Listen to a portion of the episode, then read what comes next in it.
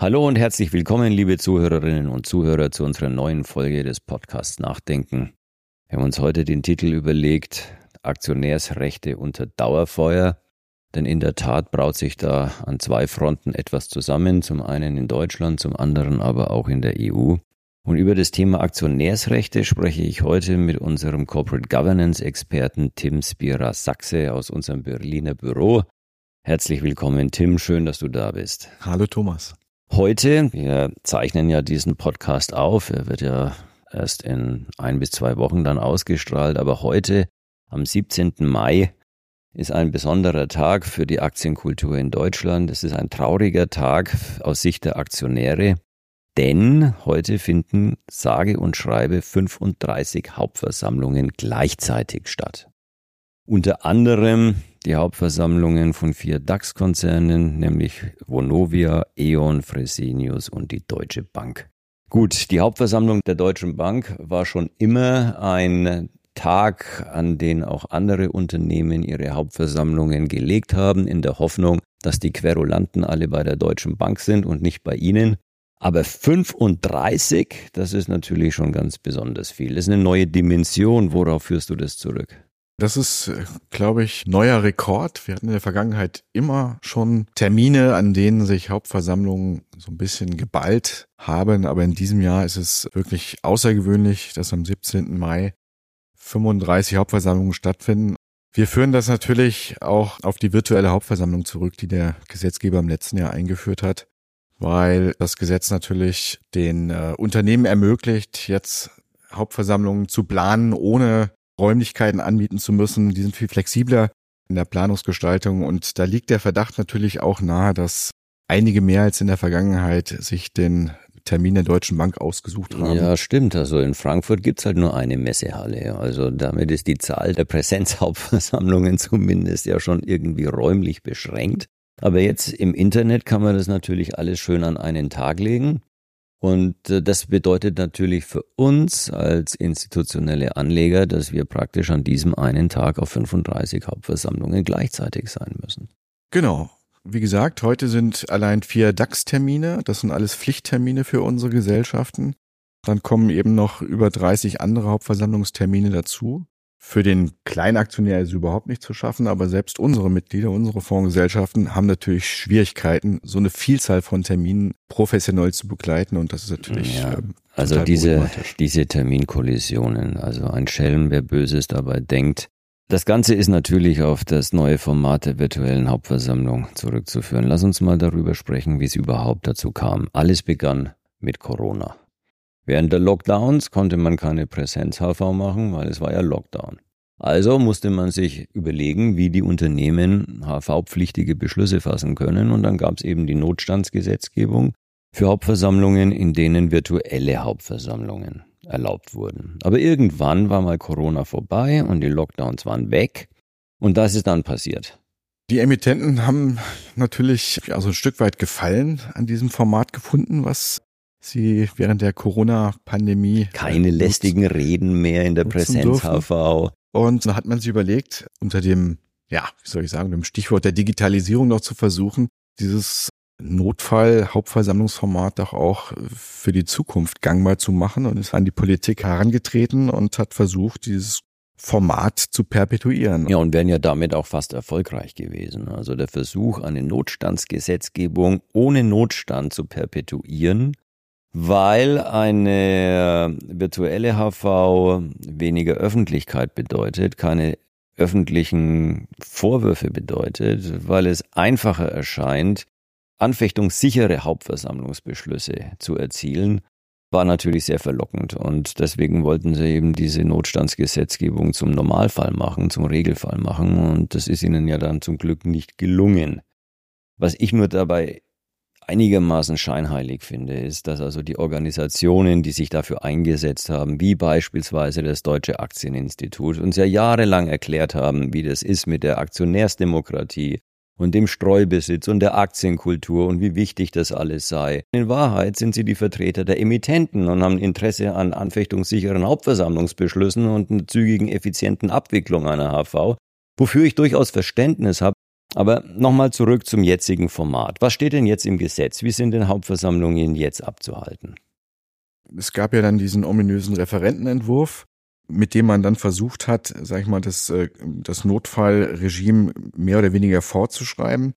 Und wir haben uns dann sehr intensiv eingesetzt bei der Politik und haben es am Ende des Tages dann geschafft, dass dieses virtuelle Format, das wir jetzt haben, im Wesentlichen an das Präsenzformat angeglichen wurde. Also die Aktionäre haben im virtuellen Format grundsätzlich dieselben Rechte wie im Präsenzformat. Und Rechte, das heißt Rede, Frage, Antwort. Frage, Rede, Auskunftsrecht, was am Ende des Tages dazu führen soll, dass die Aktionäre sich im Rahmen der Generaldebatte eben auch mit der Verwaltung des Unternehmens austauschen beziehungsweise in einen aktiven Dialog treten. Das war uns ganz wichtig und das haben wir im Grundsatz geschafft. Also dieses reine virtuelle Format bildet im Großen und Ganzen das Präsenzformat ab. Das ist ein großer Erfolg. Das heißt nicht, dass wir die virtuelle Hauptversammlung insgesamt gut finden. Unsere Gesellschaften sprechen sich klar für Präsenzformate aus, beziehungsweise hybride Formate.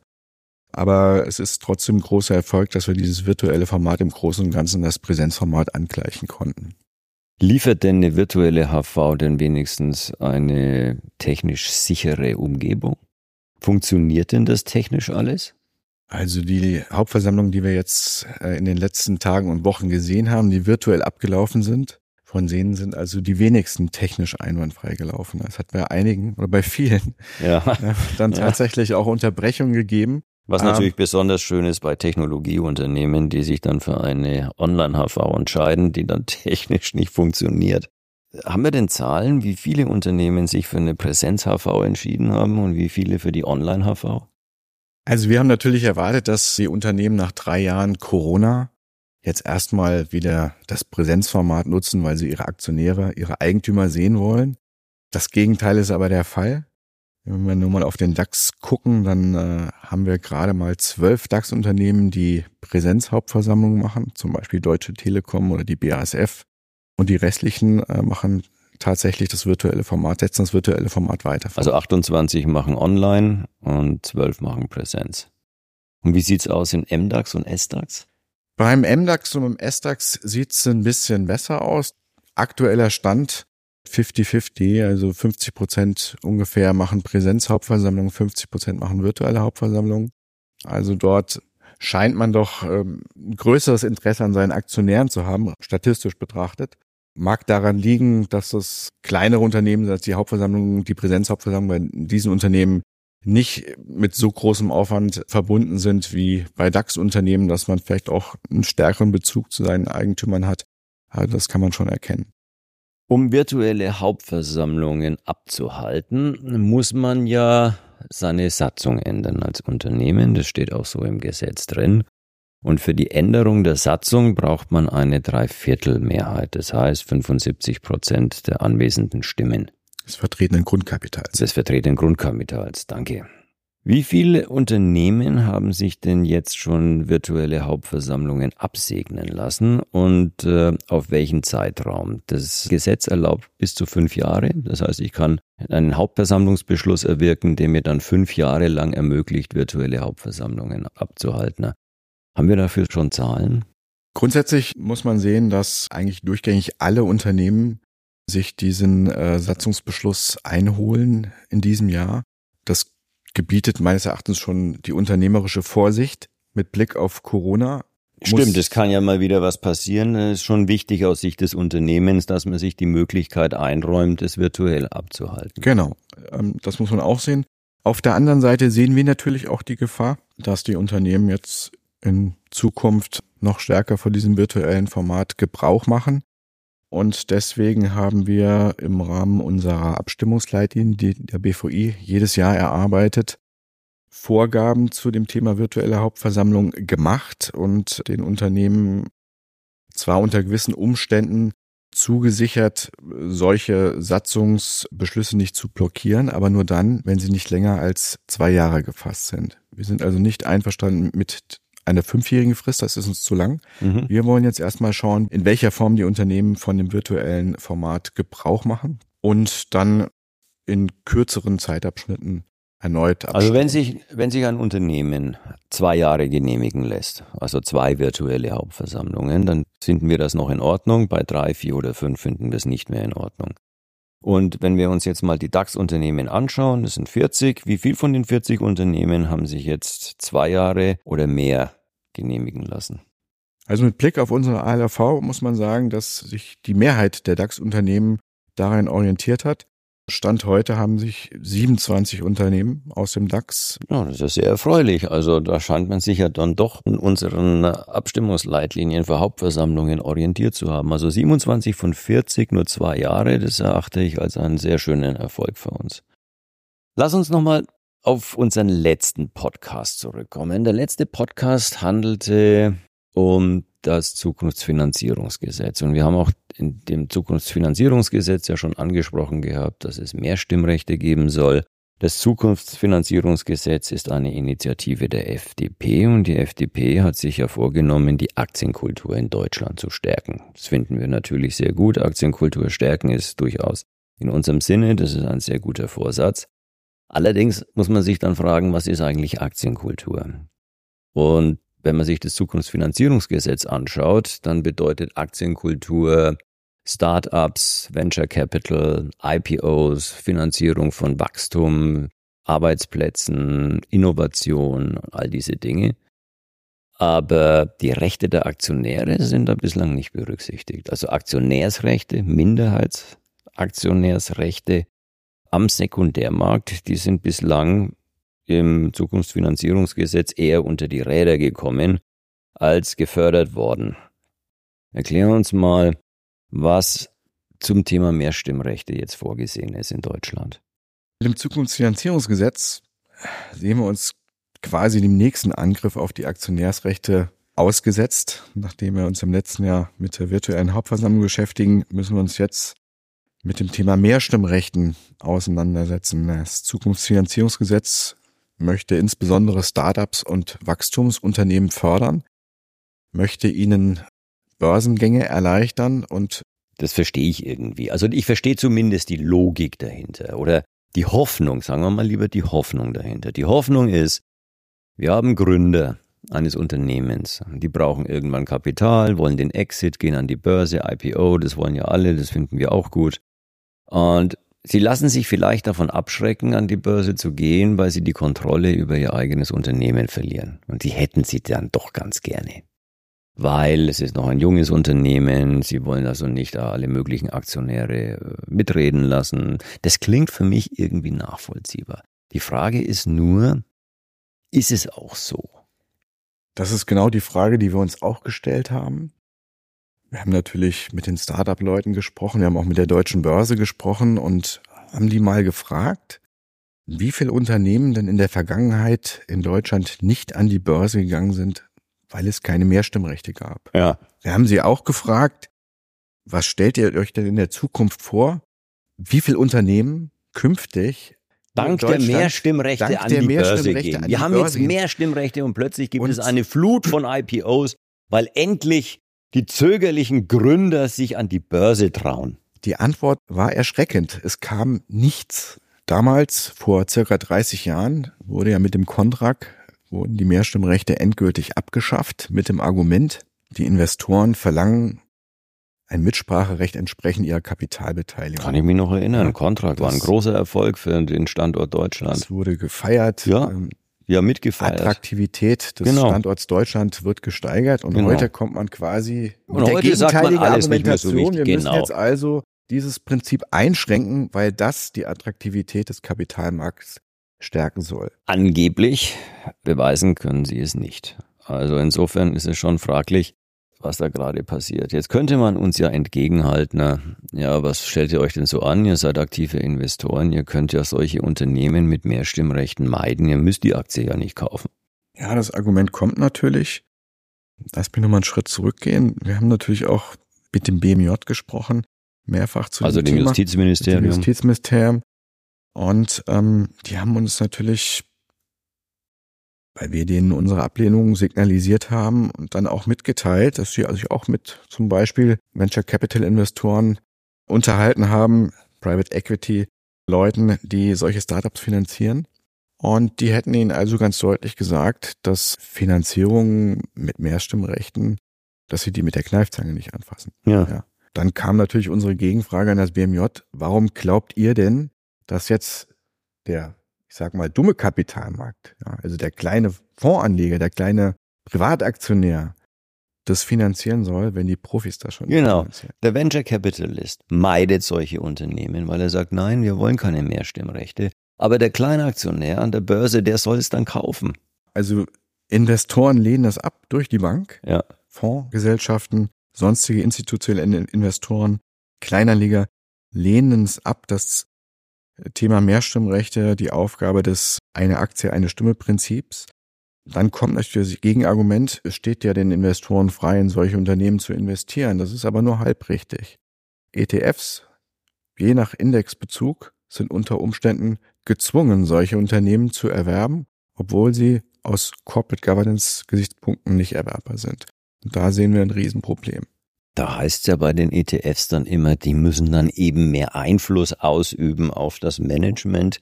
Das Management hat aber ja ein großes Interesse an den Mehrstimmrechten. Das dürfte schwierig werden. Im Übrigen Einfluss ausüben durch Engagement. Das bringt mich auf das Thema Nachhaltigkeit. Da hat sich ja auch einiges geändert. Wir sollen ja durchaus inzwischen zusammenwirken als institutionelle Anleger, als Großaktionäre um Druck auf die Unternehmen auszuüben, eine nachhaltige Agenda umzusetzen. Das wird ja inzwischen auch erwartet von uns. Auch da gibt es einen Widerspruch zu dem Grundsatz Acting in Concert. Der ist wettbewerbsrechtlich bedingt. Man wollte immer verhindern, dass Aktionäre sich zusammenschließen und dann, obwohl sie nicht die Mehrheit bilden, sondern nur eine starke Minderheit, die Unternehmenspolitik beeinflussen. Deswegen gibt es Gesetze gegen Acting in Concert. Demgegenüber steht jetzt aber der Wunsch, dass eben ein Zusammenwirken von Aktionären wie beispielsweise Fondsgesellschaften die Nachhaltigkeitsagenda unterstützen kann. Wie steht es jetzt im Zusammenhang mit den Mehrstimmrechten? Wenn wir doch die Nachhaltigkeitsagenda unterstützen sollen, die Transformation der Wirtschaft beschleunigen sollen durch Druck auf die Unternehmen, dann wird uns ja der Wind aus den Segeln genommen durch Mehrstimmrechte. Das steht natürlich in völligem Widerspruch zu diesen Initiativen. Denken wir nur mal ein paar Jahre zurück, als ARUG 2 eingeführt wurde.